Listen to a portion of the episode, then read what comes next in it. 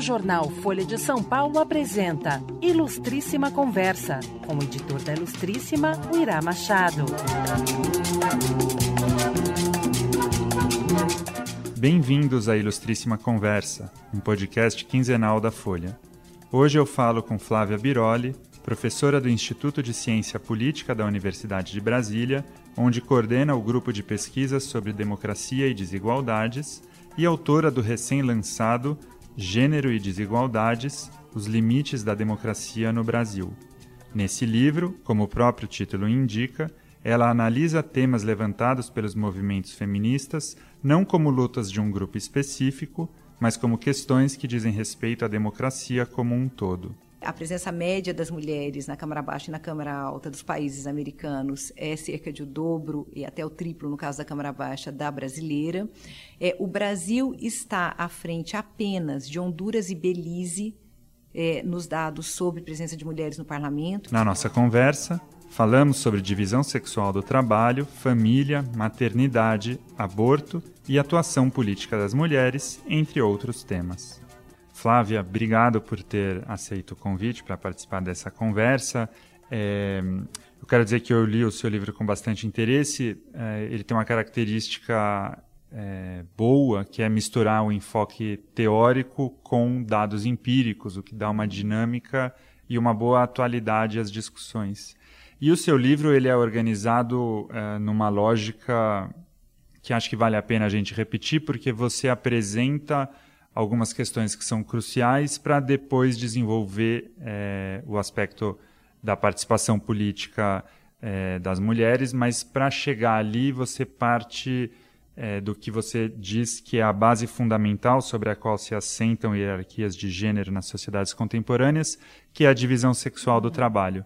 É o seu primeiro capítulo e eu queria começar por aí, que você explicasse o que é a divisão sexual do trabalho e por que ela é, pode ser considerada a produtora do gênero, ainda que não isoladamente. Certo. É, eu queria começar agradecendo por essa possibilidade de conversar sobre o meu livro com você, o Irá, nesse espaço. E é interessante que a gente possa iniciar desse tema, que é de fato um tema com o qual é, eu inicio a discussão sobre as desvantagens que existem ainda para as mulheres é, nas sociedades contemporâneas, apesar de tantas mudanças, tantas transformações que aconteceram. Né? Acho importante colocar isso, até antes de entrar diretamente na questão que você colocou sobre a divisão sexual do trabalho, porque me parece muito relevante que a gente seja capaz de, ao mesmo tempo, compreender as mudanças, que são muitas e são profundas, e compreender as permanências, os obstáculos que se mantêm para que existam relações mais igualitárias entre mulheres e homens. Né? A divisão sexual do trabalho, ela nos apresenta elementos tanto de mudanças quanto de permanências. Né? Mas ela é uma espécie de memória que vai sendo atualizada nas relações cotidianas e nas instituições, da entrada desvantajosa das mulheres nas relações sociais, de trabalho e políticas na modernidade. Quando a gente pensa em divisão sexual do trabalho, a gente pensa não em impedimentos para que as mulheres atuem, seja no cotidiano, seja no mundo do trabalho remunerado, né, do mercado, seja no mundo da política, em condições mais simétricas com os homens. Né? Não há é, algo que impeça é, que é, exclua abertamente ou formalmente as mulheres hoje é, de condições mais igualitárias de atuação na esfera pública ou de engajamentos mais igualitários nas relações de trabalho dentro de casa, que é uma questão com a qual eu, eu, eu é, trabalho bastante nesse livro, né, que eu discuto bastante também. O que há? Há práticas de responsabilização muito desigual de mulheres e homens por trabalho que é cotidiano e necessário na sociedade. Então, do que, que a gente está falando? A gente está falando do cotidiano da casa, das tarefas domésticas.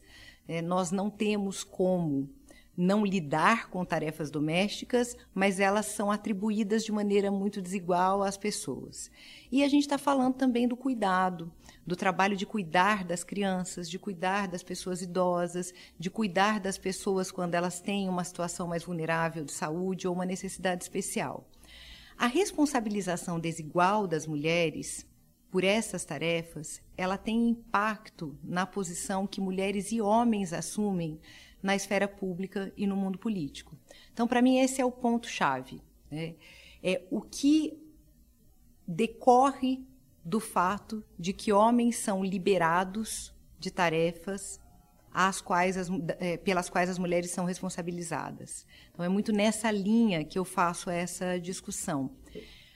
Como não se trata apenas de assumir tarefas, mas também de ser socializado para assumir papéis na sociedade, a divisão sexual do trabalho é produtora tanto das percepções que temos umas das outras pessoas, quanto da autopercepção que temos sobre o nosso papel na sociedade. Então, desde muito cedo, meninas e meninos são socializados de maneira diversa no que diz respeito a assumir essas responsabilidades. Em termos concretos, uh, como que isso se manifesta é, numa no, casa, por exemplo? Uhum. No cotidiano da casa, é, as questões que se apresentam de maneira mais clara é, dizem respeito ao cuidado dos filhos, e é o que eu gosto de, de, de, chamar a atenção como sendo o trabalho de manutenção da vida. Né? Então, a preparação dos alimentos, a limpeza, a organização cotidiana da casa, daquilo que é necessário para que a gente possa trabalhar, para que a gente possa estudar, né? todo aquele anteparo que está presente quando nós, ao sair de casa, é, podemos desempenhar outros papéis isso no cotidiano da casa, eu acredito que seja muito visível para as pessoas a partir das suas próprias experiências. Mas hoje nós temos dados que mostram também como é que o tempo é organizado diferentemente para mulheres e homens desde a infância. Então, as pesquisas de uso do tempo, elas mostram, no caso brasileiro, que as mulheres dedicam mais do que o dobro do tempo semanal dedicado pelos homens às tarefas domésticas. E o que é interessante é observar que desde a infância sobretudo quando se chega à idade né, que a gente define como de adolescência, as meninas desempenham tarefas domésticas num tempo e, e, de tipos também bastante diferentes daquelas que se exige no cotidiano familiar que os meninos desempenhem. Então, esse é um, um ponto bastante importante. Mas, vivendo numa sociedade como a nossa, em que essas tarefas não são distribuídas, apenas é, de acordo com o gênero, mas também numa perspectiva de classe racial, é importante compreender que o peso dessa responsabilização desigual é muito diverso se essa família ou se essa mulher tem condições de contratar alguém para assumir esse trabalho ou não. É, então, eu procuro sempre pensar a divisão sexual do trabalho lidando com duas questões: a gratuidade do trabalho das mulheres isso é histórico, né? Algo que a gente tem que entender bem. Por que é que esse trabalho foi sendo configurado como um trabalho gratuito prestado por mulheres para homens? Né? E o tipo de remuneração do trabalho doméstico e do trabalho de cuidado e quem desempenha o trabalho doméstico e de cuidado remunerado. É na, no jogo, na configuração entre esses dois tipos de trabalho doméstico, o gratuito e o remunerado, que a gente compreende como é que a divisão sexual do trabalho se organiza. E de que maneira isso afeta o mercado de trabalho? É, historicamente, é, o que ocorreu não foi um, uma, uma é, contenção das mulheres ao espaço da casa mas algo um pouco diverso, que é a saída do trabalho de dentro de casa. Então, no processo de industrialização, sobretudo nos países centrais, o que, que aconteceu? Não havia uma fronteira definida e uma espacialização tão diferenciada do trabalho e do doméstico. Quando o trabalho começa a sair de casa é, e aí isso tem a ver com novos recursos técnicos, novas formas de organização das relações de trabalho, de fato, né? do trabalho produtivo. É, aquilo que se passa dentro da casa tinha que ser resolvido de algum modo, porque as pessoas não estavam mais circulando nos, meio, nos mesmos ambientes em que elas circulavam antes. Coloca-se então uma questão, tem duas autoras que eu gosto bastante que discutem é, é, a partir da, da, do, do processo de modernização na Europa, essa dinâmica, e elas fazem perguntas como: quem cuidaria das crianças quando o trabalho produtivo, remunerado, não era mais realizado no ambiente doméstico? É. quem então cuidaria de todos os aspectos da vida doméstica que passam a ganhar um novo sentido? Não é à toa que é nesse mesmo período, ao longo do século XIX, que se desenvolve um, um discurso de idealização da maternidade e da domesticidade. Então, embora um grande contingente de mulheres, desde aquele momento, tenha se engajado no trabalho remunerado fora da casa, há uma construção de qual seria o papel das mulheres e de quais seriam as habilidades das mulheres que faz com que elas sejam, ao mesmo tempo, valorizadas como mães e desvalorizadas como mão de obra para o trabalho remunerado. A gente não está tão distante disso, por incrível que pareça. Né? Porque o que, que ocorreu posteriormente? A ampliação da participação das mulheres no mercado de trabalho, no Brasil hoje as mulheres são cerca de 40% da mão de obra remunerada. É, é, muita coisa. Nós chegamos aí, nesses anos recentes, tem havido curvas é, em sentidos diferentes, mas nós chegamos a mais de 65% das mulheres é, empregadas trabalhando, então, no emprego formal e informal no mercado de trabalho. Então, é um, é um alto contingente de participação. Mas o problema de quem cuidaria das crianças e de quem cuidaria das relações na esfera doméstica, ele não se resolveu de forma a permitir que essa entrada das mulheres no, no mercado de trabalho se desse de maneira mais igualitária. Então, daí é que eu chego ao ponto que você colocava. Essas responsabilidades domésticas e esse maior tempo dedicado ao cuidado e à vida doméstica incidem sobre as possibilidades de desenvolvimento profissional. Por quê? Porque o acesso a tempo é diferenciado, é, e por que ambi os ambientes de trabalho, é, quando a gente pensa em diferentes ocupações, podemos pensar no jornalismo, podemos pensar na universidade, né, para pensar nas nossas ocupações, eles são constituídos de forma que não é, é não inclui diretamente o problema do cuidado, o problema da vida doméstica. É, é como se nós, como trabalhadoras e trabalhadores, tivéssemos que desempenhar um papel como se não fôssemos mães, pais, companheiros, filhas, amigos, etc. Né? Qual que é o problema disso? A gente pode pensar que há duas soluções aí, esboçando muito simplificadamente. Uma seria que as mulheres também não tivessem mais que se preocupar com a vida doméstica, com o cuidado né, das crianças, dos idosos, das pessoas que adoecem. O outro caminho que eu acho mais interessante, que o feminismo problematiza de uma maneira bastante potente do ponto de vista político, é que, em vez de invisibilizar, continuando essa história, né, nós possamos dar visibilidade ao fato de que a vida doméstica, as necessidades de cuidado, elas são incontornáveis. Então, o que, que nós precisaríamos ter? Nós precisaríamos ter ambientes de trabalho mais adequados ao que é a vida real, a quais são as necessidades reais.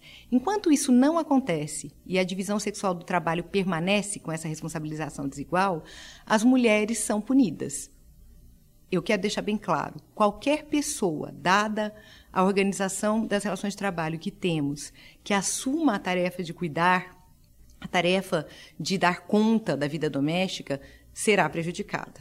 Né? Mas, dá, como a, a, a organização dessas relações é essa que conhecemos e que os dados sobre o uso do tempo mostram, os dados sobre acesso à ocupação mostram, é, as mulheres é que são mais prejudicadas.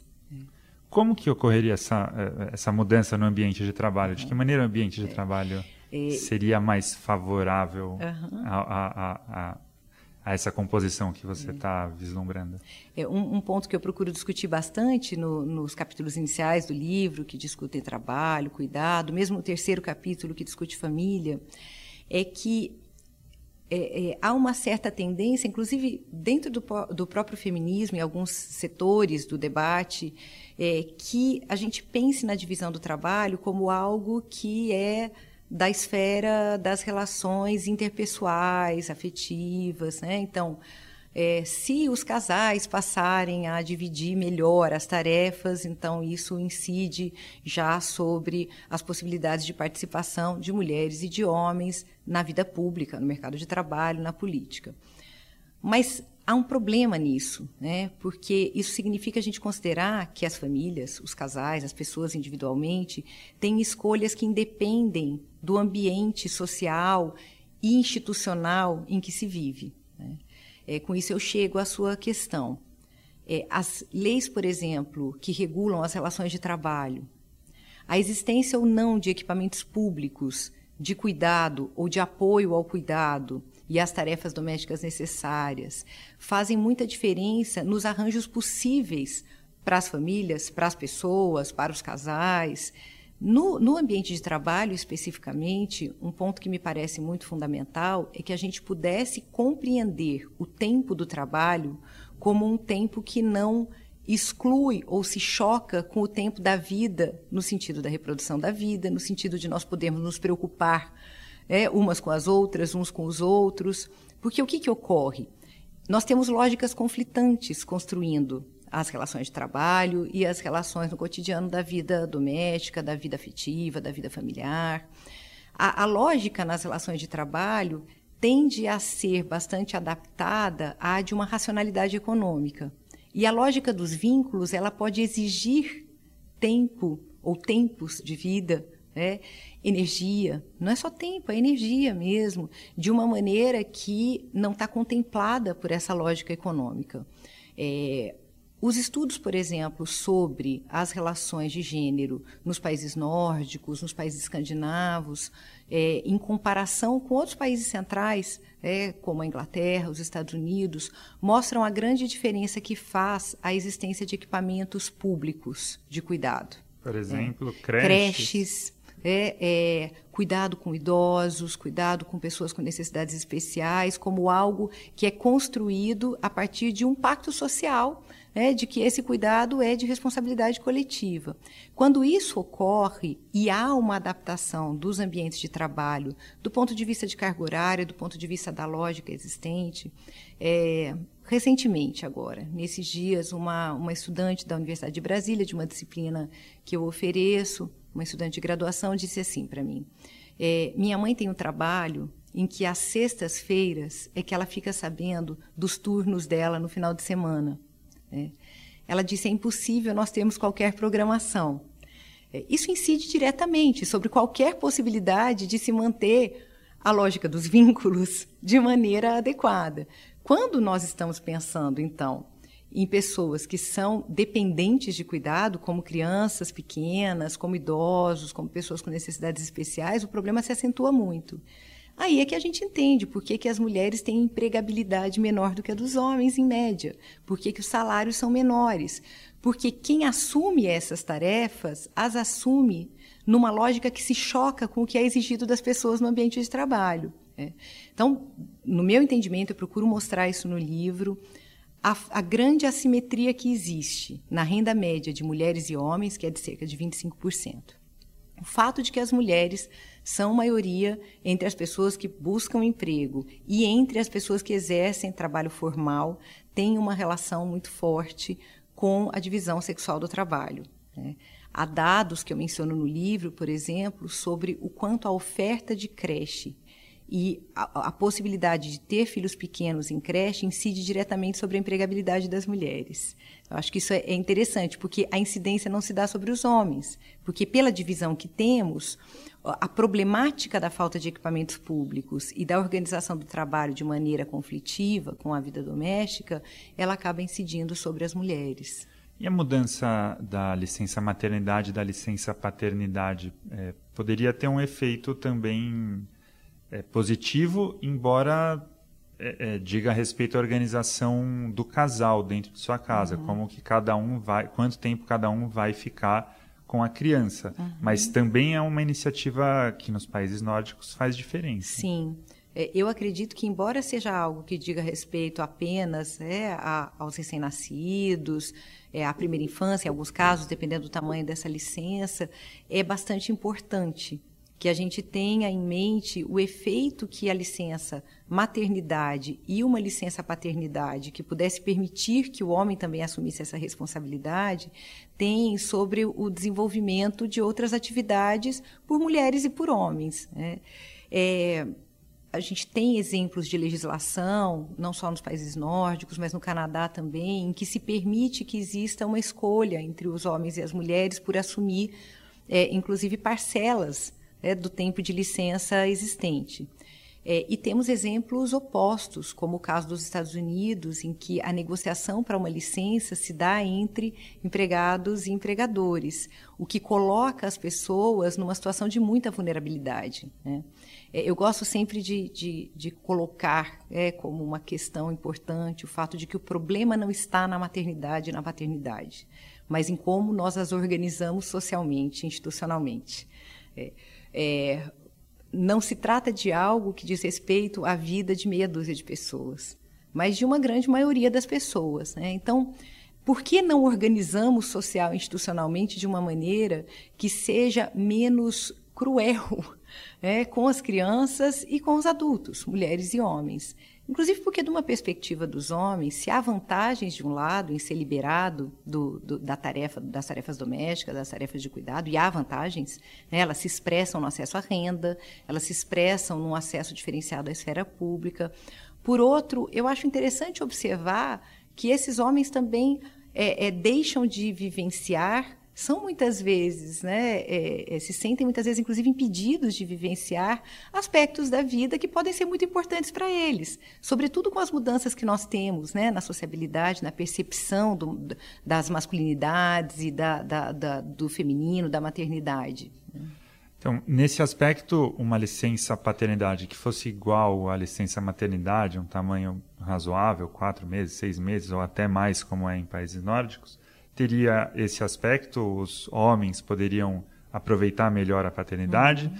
Teria, sem dúvida, um impacto no mercado de trabalho, porque o empregador não olharia para a licença maternidade como um custo que ele tem por bancar a mulher afastada do trabalho. Esse custo também existiria em relação ao uhum. homem, então, certamente, isso uh, teria um impacto na, redução da desigualdade de, de salários. Uhum. Mas tem uma questão que eu não consigo enxergar. Quando você fala da organização do trabalho de uma outra forma, uhum. é, nós jornalistas vivemos um problema é, em relação a plantões também. Uhum. É, é nós também passamos por isso, tem uma dificuldade de planejamento. Então, isso talvez pudesse ser é, melhorado. Vamos como regra, ter plantões mais bem planejados, vamos saber que final de semana a gente vai trabalhar.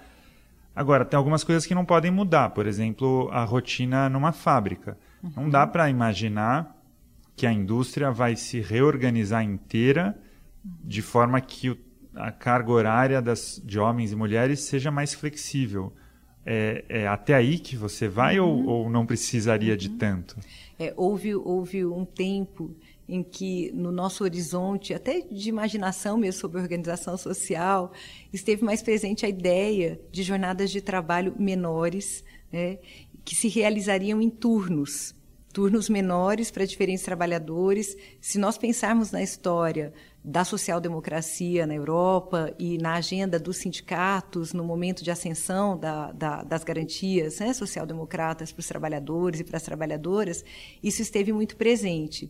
É, então, essa seria uma alternativa, que nós pudéssemos ter jornadas de trabalho mais reduzidas, com diferentes turnos planejados, e, de outro lado, que a indústria pudesse, por exemplo, oferecer é claro que existem modelos diferentes para a gente se inspirar é, no mundo. Eu estou falando em oferecer, simplificando um pouco, mas que as empresas, as indústrias pudessem ter creches no local de trabalho, porque isso também retira uma parte da dificuldade de retorno ao trabalho, daí no caso, considerando também os homens, seja de mulheres ou de homens que se responsabilizem pelo cuidado das crianças. Há também propostas e há experiências de é, é, creches em horários alternativos aos horários é, diurnos, escolares. Né? A vereadora Marielle Franco, que foi assassinada há poucas semanas no Rio de Janeiro, tinha um projeto de lei sobre oferta de creches noturnas para pais e mães que trabalham em horários é, fora do turno convencional ou estudam em horários também alternativos não tão alternativos, né? Hoje, quando você olha, por exemplo, para a universidade, o percentual de estudantes noturnos é muito alto. Então, isso faz parte da vida das pessoas. Né? É, a greve de trabalhadores e trabalhadoras do McDonald's na Grã-Bretanha no ano passado, uma greve grande que aconteceu, tinha como uma das principais reivindicações que os turnos fossem definidos antecipadamente. É, é interessante isso, porque são é, trabalhadoras e trabalhadores jovens, que estudam, que têm filhos pequenos e que não conseguiam programar sua vida de, de forma a manter uma rotina que, em que fosse possível fazer algo além do seu trabalho. É, então há muito que se possa fazer. Nós, nesse momento, estamos indo na contramão. Você está ouvindo Ilustríssima Conversa. E no seu livro, uh, você faz questão de, em diversos momentos, deixar claro que não se trata apenas de uma questão de gênero, mas você leva em conta também a raça e classes sociais. Uhum.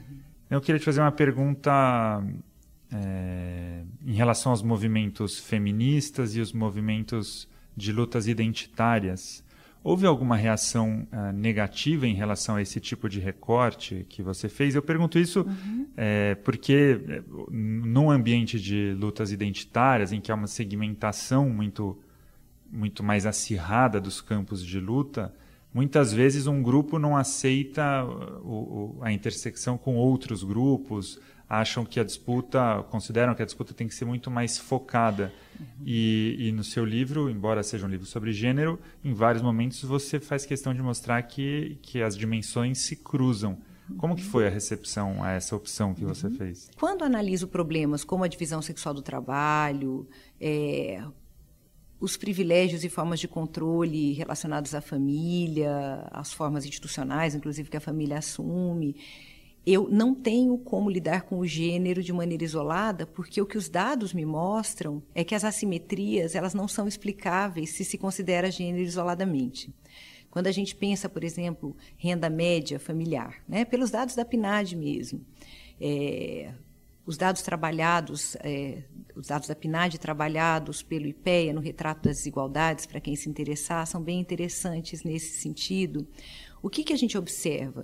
As diferenças na renda média de lares chefiados por mulheres e por homens existem. Os lares chefiados por homens, eles têm renda média superior àquela dos lares chefiados por mulheres. Mas quando a gente observa os lares chefiados por mulheres negras e desagrega em relação aos lares chefiados por mulheres brancas, a gente observa que os lares chefiados por mulheres brancas têm renda superior àqueles chefiados por mulheres negras. Então, como é que eu posso falar do acesso desigual à renda numa perspectiva de gênero sem entender que na base dessa pirâmide estão as mulheres negras? E que os lares com menor renda média são justamente os lares chefiados por mulheres negras e formados pelas mulheres negras com seus filhos. Então, há uma questão de gênero importante que diz respeito ao que significa assumir a responsabilidade por, fi por, filhos em lares chefiados por mulheres ou uniparentais, e há uma questão de como se dá a racialização no acesso à renda no Brasil. Então, bom, dito isso, eu entro na temática da interseccionalidade, dessa convergência é, entre aspectos raciais, de classe, de gênero, para conseguir desvendar os problemas que me parecem fundamentais para lidar com essa posição assimétrica das mulheres em relação aos homens hoje. Talvez por ser esse o caminho, eu não tenho percebido nenhum tipo de resistência maior à discussão que faço. Né? Procuro sempre dialogar é, com as autoras, do pensamento feminista negro, que, do meu ponto de vista, são aquelas que trazem críticas mais potentes aos limites dessa relação entre cotidiano das desigualdades e conformação da democracia. Né? Isso aparece bastante no livro, eu parto muito do feminismo negro.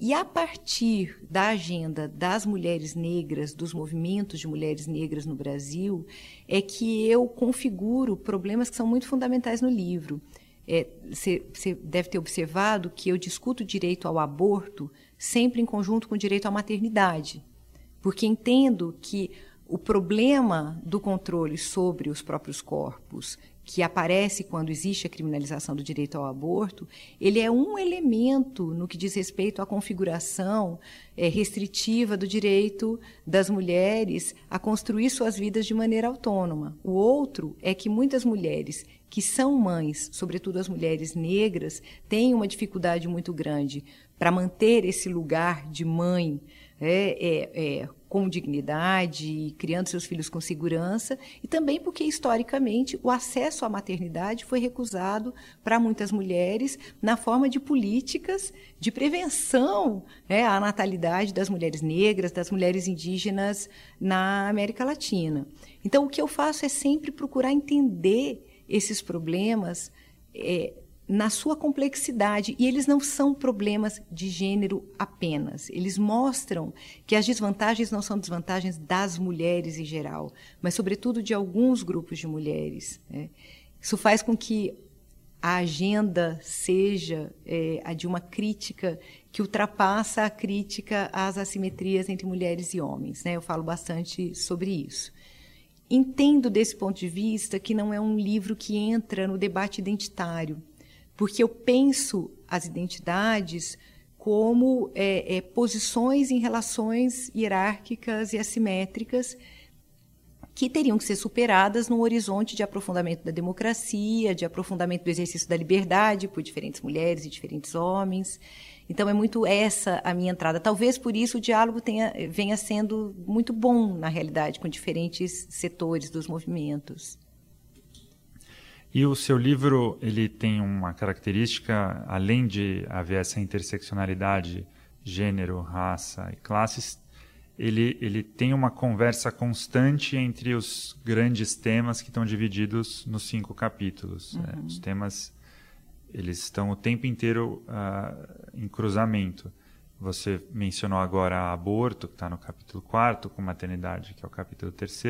Uhum. Mas eu queria te fazer uma pergunta anterior, que é tá. é em relação ao capítulo 2, uhum. é, que diz respeito a cuidados e responsabilidades. Nós já falamos um pouco sobre isso. Você, ao explicar a divisão sexual do trabalho, é, comentou é, sobre cuidados uhum. e responsabilidades domésticos. E a minha pergunta é exatamente essa. Quando eu li o o, o, segundo capítulo, eu fiquei com a sensação de que, na verdade, ele era uma parte do primeiro. Uhum. Então, o, a minha curiosidade é por que houve essa opção metodológica de separar em dois capítulos dois temas que estão muito próximos. É um pouco diferente da uhum. proximidade que existe entre os demais temas do livro. Ótimo, legal, ótimo. Essa pergunta é interessante para mim. É, e é interessante é, saber que houve essa leitura. Né?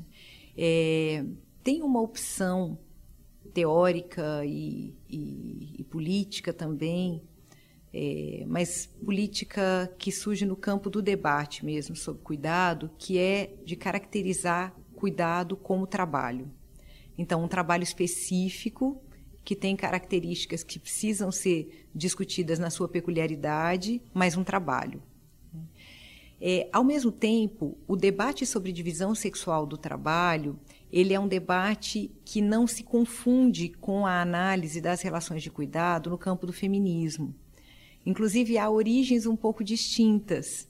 É, a, a, discussão sobre divisão sexual do trabalho ela é muito forte nas análises sobre as relações entre capitalismo e patriarcado, entre relações de trabalho é, da maneira como emergem com a reorganização é, do trabalho na modernidade, no capitalismo avançado, e as relações de gênero, as formas da domesticidade feminina, as formas de organização das relações familiares. Enquanto que o debate sobre cuidado não é que ele não dialogue com isso, mas ele tem um lugar no, no debate teórico feminista contemporâneo que é bastante específico. É, e que eu optei por é, é discutir, dar peso é, porque é bastante importante na minha reflexão, que é a discussão sobre uma ética relacionada aos vínculos e ao cuidado especificamente. Então, no debate feminista, a partir do final dos anos 70, emerge um, uma discussão que foi inclusive definida como uma corrente no feminismo, que é a da ética do cuidado e que em algumas autoras acabou sendo expressa como uma ética de caráter maternal. É, no Brasil, houve pouca discussão sobre esse debate. E eu considero esse debate importante porque, primeiro, ele permite compreender a posição das mulheres de maneira que, ao mesmo tempo, diagnostica as desvantagens que existem quando a divisão sexual do trabalho se organiza do modo como se organiza, mas sem deixar de lado a importância das tarefas e dos vínculos que tem relação com o papel histórico ocupado pelas mulheres. Né? Então, me permite pensar o problema da responsabilidade de uma maneira que não apenas entenda essa responsabilidade como uma desvantagem, mas também como um ponto de partida para se pensar relações em que os vínculos possam ser valorizados. Mas isso depende, no meu entendimento, é assim que faço a discussão, de um deslocamento em relação à parte dessa discussão, que é a discussão maternalista, que acaba valorizando os vínculos e resvalando num entendimento um pouco essencialista do que seria essa ética ligada aos vínculos, ligada ao cuidado. É, então, para algumas autoras que escreveram no final dos anos 70, no começo dos anos 80, há uma aproximação entre a ideia de que uma ética fundada nos vínculos existe socialmente e o que seria o papel das mulheres, uma certa ideia de aptidão das mulheres, de um raciocínio específico, uma linguagem específica, até para evocar um livro mal compreendido, na minha opinião, de uma autora estadunidense chamada Carol Gilligan, em que ela fala de uma voz diferente. Né? Então, as mulheres teriam uma voz diferente a partir da sua posição. O que, que eu procuro fazer? Eu exploro essa literatura, mas procuro mostrar que ela não depende de uma compreensão essencialista do feminino e da maternidade e que ela abre a possibilidade de uma perspectiva ético-política fundada nos vínculos. E aí depois no, no capítulo seguinte, é, bom, as intersecções continuam porque aí você trata de família e maternidade. Eu fiquei com uma uma, uma curiosidade, é, talvez seja uma provocação. É, no livro inteiro tem pouquíssimas menções ao aspecto da violência contra a mulher. Uhum. E nesse capítulo em particular que eu esperava encontrar tem uma menção no começo, uma segunda menção e é só. É, e, no entanto, é, muitas mulheres, muitos movimentos feministas fazem questão de o tempo inteiro lembrar que, das estatísticas de estupro, das estatísticas de assédio, das estatísticas de assassinatos de mulheres cometidos por homens com quem elas se relacionavam. E são estatísticas assustadoras uhum. é, que, de fato, merecem é, é, que a nossa atenção seja chamada para elas. E no seu livro isso não aparece, uhum. ou quase não aparece. Uhum. Eu queria perguntar por quê. É, olha, sabe que se um dia eu tiver a possibilidade de acrescentar um capítulo a esse livro, eu acrescentaria um capítulo sobre violência. Quando eu olho para o conjunto do livro, é, eu penso nisso, já pensei mais de uma vez. É, eu nunca trabalhei com pesquisa especificamente sobre violência. Eu trato de violência de três formas, acredito, no livro. Né? Mas você tem razão, não há um capítulo dedicado a elas, não há uma sessão toda dedicada a elas. Uma é o momento em que eu procuro é, estabelecer uma diferenciação entre a idealização da família e as famílias reais. Né? Acho esse um ponto muito importante Há contribuições significativas ao longo de décadas do debate teórico feminista e da atuação política dos movimentos de mulheres e feministas. E nós hoje estamos diante de um novo padrão de idealização da família, né, que é mobilizado contra a agenda da igualdade de gênero e da diversidade sexual.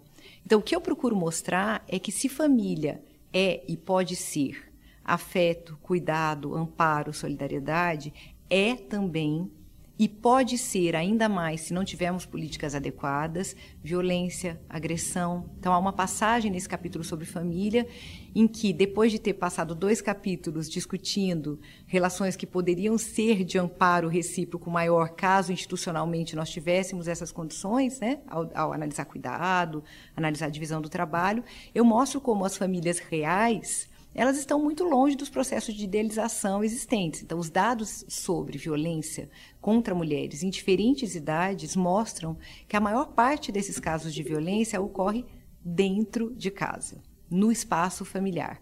Ah, isso significa que a família deve sempre ter um, um, um sinal negativo né, numa análise é, das relações de gênero, dos direitos das mulheres? Não. Isso significa que é preciso compreender o que é que gera essas relações violentas no ambiente institucional que tenho e no, temos e nos modos de configuração da família. E nós não vamos conseguir lidar com isso idealizando famílias. Né? E, sobretudo, não vamos, não vamos conseguir lidar com isso silenciando a agenda é, de debate sobre igualdade de gênero, que é o que vem sendo feito hoje. Né? Então, Uma outra maneira em que a violência aparece é no debate sobre é, maternidade e aborto, mais diretamente. Então, eu trato da violência implicada numa legislação que criminaliza o aborto, tanto quanto da violência existente no que diz respeito, respeito especificamente às mulheres negras, ao chamado matriarcado da miséria, para utilizar uma expressão da Sueli Carneiro que eu cito. Né? Então, que formas de violência regulam os corpos das mulheres e como elas se conectam à problemática da maternidade e dos direitos reprodutivos. E, por fim, a questão da violência contra as mulheres na política. É, porque é só no quinto capítulo, de maneira não muito ortodoxa para quem é da área de ciência política como eu, que eu chego ao debate sobre participação política. O livro, como eu disse no começo da nossa conversa, ele é construído de uma maneira, ele vai lançando as bases, os conceitos, numa sequência lógica tal que quando a gente chega no quinto capítulo, é, o leitor já tem vários, várias noções para entender porque a participação política da mulher acaba na vida real sendo tão debilitada, muito embora no plano formal uh, exista uma igualdade. Você aponta os direitos eleitorais, por exemplo, que no passado não existiam em igualdade de condições, hoje existem e, no entanto, isso não se traduz numa igualdade prática. Antes de a gente falar disso, eu queria só te fazer uma pergunta em relação a aborto. Você faz é, ali uma, uma análise sobre legislação em outros países e mostra, inclusive, como na, na legislação brasileira, normas, decretos, é, decisões judiciais foram evoluindo e, em alguns pontos, retrocedendo. Queria te perguntar em que pé o Brasil está hoje na sua avaliação com relação ao tema do aborto. Uhum. É, nós temos hoje é, uma forte reação ao direito ao aborto que acaba por atingir potencialmente, né, não houve é, nenhum projeto de lei aprovado, nenhuma nenhuma PEC aprova, nenhum projeto de emenda constitucional aprovado, mas potencialmente pode atingir as exceções existentes à penalização do aborto no Brasil. É, no caso brasileiro, nós temos desde 1940 duas exceções, que são a do direito a interromper uma gestação em caso em que essa gestação é decorrente de estupro, e do direito de interromper uma gestação nos casos em que existe risco de vida pra, da mãe, né? risco de morte, né? na verdade, da mãe. É, mais recentemente, em 2012, nós tivemos uma decisão do Supremo Tribunal Federal que garante a interrupção da gestação nos casos de anencefalia fetal há uma forte reação de setores conservadores, sobretudo, nesse caso, de setores religiosos conservadores, de dentro do Congresso Nacional, e ela se expressa concretamente na forma de projetos de lei e de projetos de emenda constitucional que procuram impedir o acesso. É, ou melhor dizendo, dificultar esse acesso nos casos previstos por, em, é, por lei, mas principalmente retroceder na legislação existente. Eu acho interessante tocar nisso porque a chamada primavera feminista no Brasil, ela tem um momento de início ligado a uma reivindicação que tem a ver diretamente com o direito, nem é a ampliação aí né, da legislação relativa ao aborto, mas o direito a manter a, a interrupção da gestação em casos já previstos.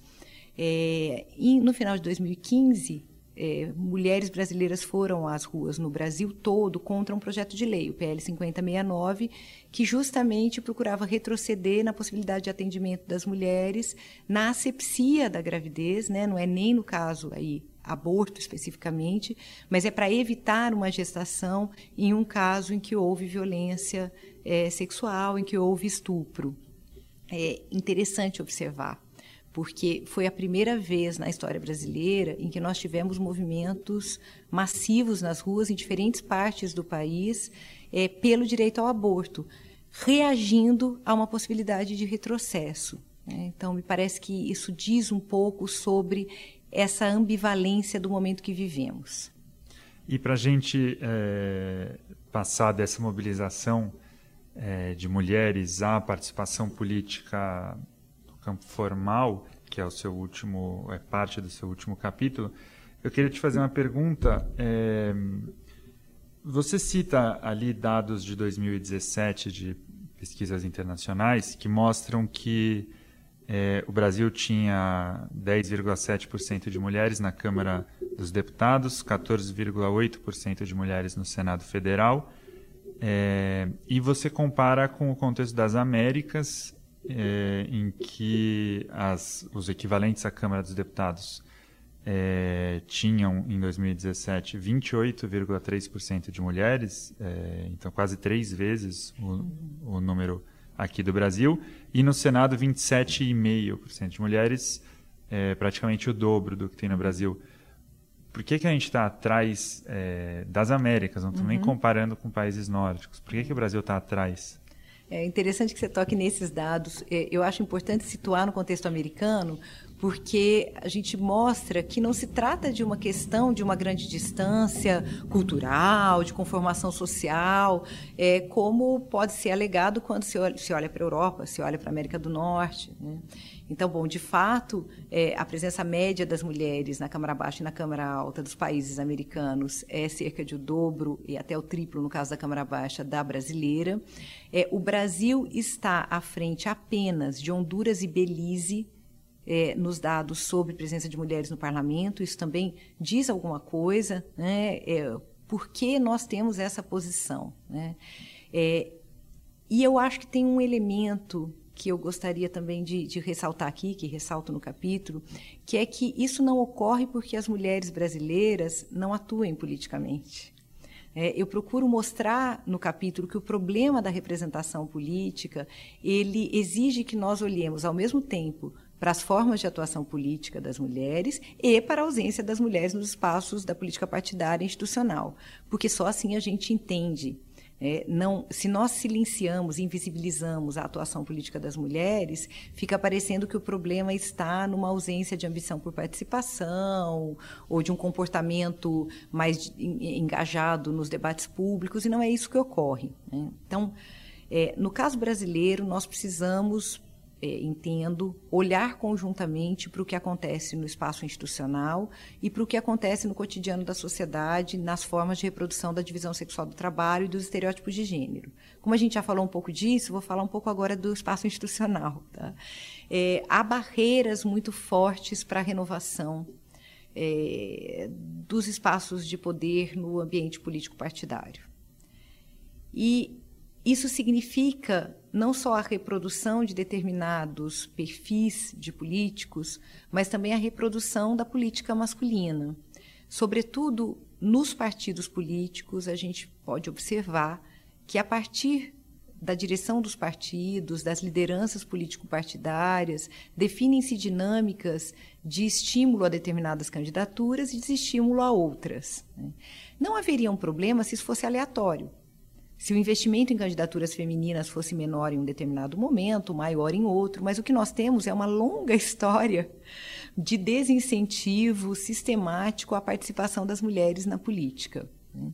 É, então, parece-me que é muito importante a gente observar essas barreiras no ambiente político partidário e como elas ativam no campo da política institucional as divisões existentes no cotidiano, de que eu falo na primeira parte do livro. Então, as mulheres têm menor acesso a tempo, menor acesso a recurso, e quando elas conseguem driblar as barreiras que existem da socialização, do acesso a tempo, do acesso a recurso, elas encontram barreiras importantes no ambiente político partidário. Quando elas conseguem ultrapassar essa barreira e ser eleitas, elas lidam com julgamentos e com formas de violência no ambiente político que são também bastante específicas e que tendem a ampliar os custos da atuação política para as mulheres relativamente aos homens. Essa é, é uma discussão que se faz na literatura internacional e que vem se apresentando bastante importante para se pensar o que ocorre com as mulheres que atuam na política no Brasil. Então, não é só uma questão de entender por que, que as mulheres se candidatam menos que os homens, por que, que essas candidaturas têm menor sucesso do que o sucesso das candidaturas masculinas, né? o sucesso médio das candidaturas masculinas, mas também entender por que, que o campo político permanece tão hostil às mulheres, mesmo quando elas ultrapassam as barreiras anteriores. E, e para a gente concluir, Flávia, é, você, no começo da nossa conversa, é, antes de responder a primeira pergunta, disse que é, é, se tratava de tentar entender um histórico de avanços e recuos nessa uh, agenda de gênero. E no livro você também termina falando das ambivalências desse processo. É, o que eu queria te perguntar é, tudo considerado e tendo em vista é, o seu objetivo final do, do, do, livro, que é discutir a, a, questão política, no fim das contas, qual que é o saldo que você tira desses avanços e recuos e em que momento da história nós estamos? E, e para deixar claro, na verdade, uma questão, o que mais me preocupa saber é se, na sua opinião, é, de alguma maneira o avanço bateu num teto, parou, ou se continua andando?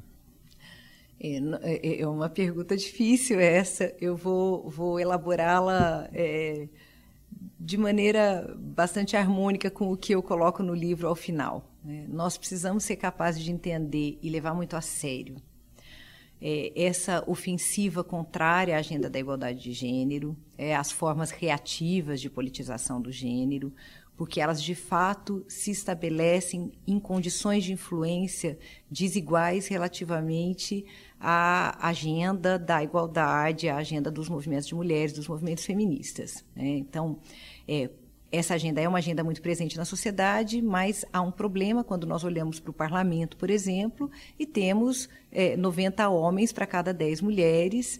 É, então, há uma questão específica aí que diz respeito à vocalização muito desequilibrada, desbalanceada de diferentes posições sobre as mudanças que aconteceram mudanças profundas, não só na sociedade brasileira, mas de maneira ampla, sobretudo no mundo ocidental, nas últimas décadas. Né? Então, precisamos levar a sério essa ofensiva.